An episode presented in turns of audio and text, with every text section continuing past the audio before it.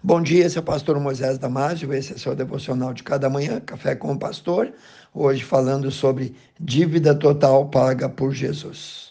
No livro de Colossenses, capítulo 2, 13 a 15, nós lemos: E quando vós estáveis mortos nos pecados e na incircuncisão, ou seja, na imundícia da vossa carne, vos vivificou juntamente com ele, perdoando-vos todas as ofensas, havendo riscado a cédula que era contra nós nas suas ordenanças, ao qual de alguma maneira nos era contrária, e atirou do meio de nós, cravando-a na cruz, e despojando os principados e potestades, os expôs publicamente, deles triunfou em si mesmo.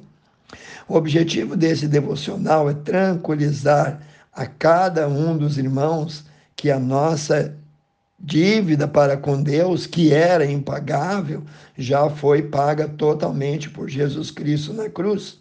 Os nossos pecados foram todos perdoados, estamos livres.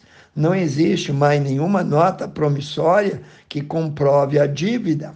Jesus somou tudo que era contra nós e pagou à vista. Neste texto fica claríssimo que a nossa dívida com Deus já foi totalmente paga e paga de uma vez por todas.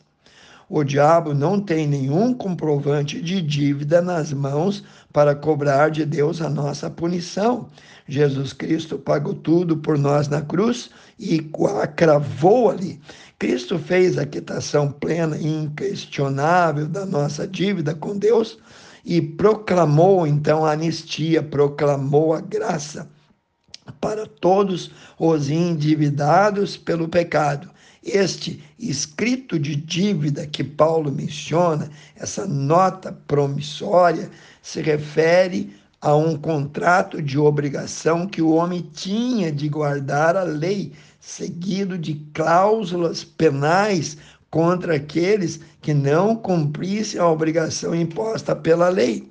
A desobediência do homem para com Deus acarretou ao homem pecador uma dívida impagável. Diz a Bíblia que Deus encerrou todos debaixo do pecado.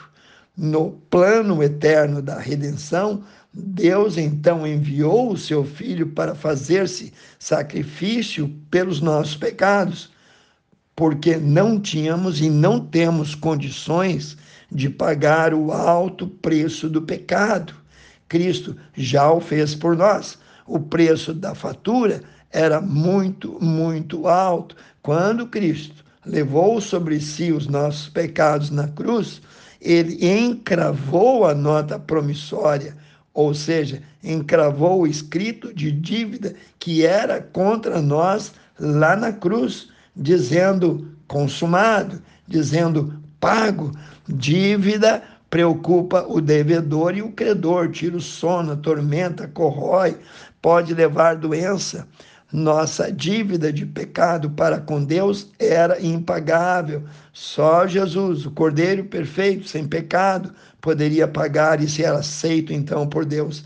No Salmo 49, 5 a 8, a palavra de Deus diz: nenhum deles de modo algum pode remir o seu irmão ou dar a Deus o resgate dele, pois a redenção de sua alma é caríssima e seus recursos se esgotariam antes.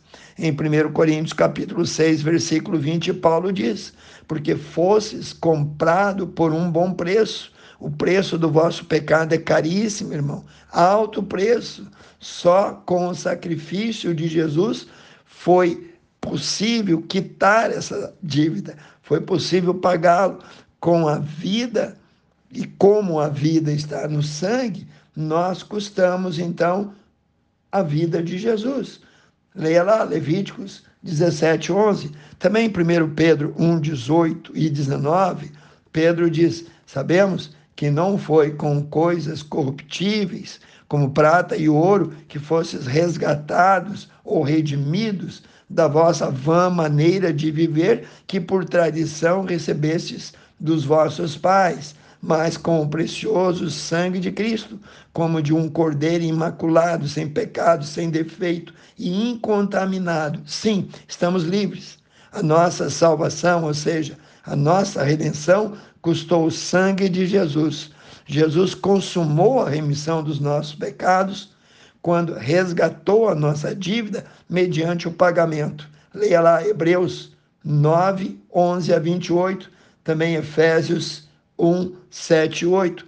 Paulo diz acerca de Jesus, nele e em Jesus, temos a redenção por meio do seu sangue e o perdão dos pecados, de acordo com as riquezas da graça de Deus.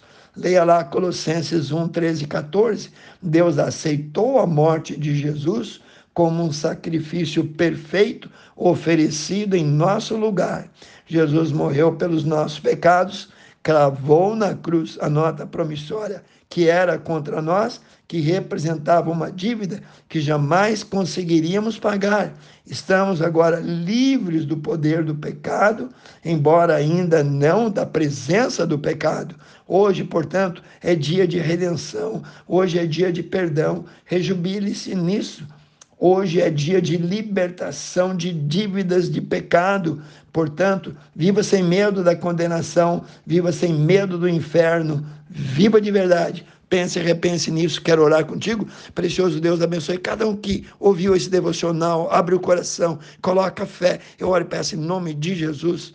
Amém. Se você gostou, passe adiante seus grupos, seus amigos. E eu te vejo no próximo Café com o Pastor.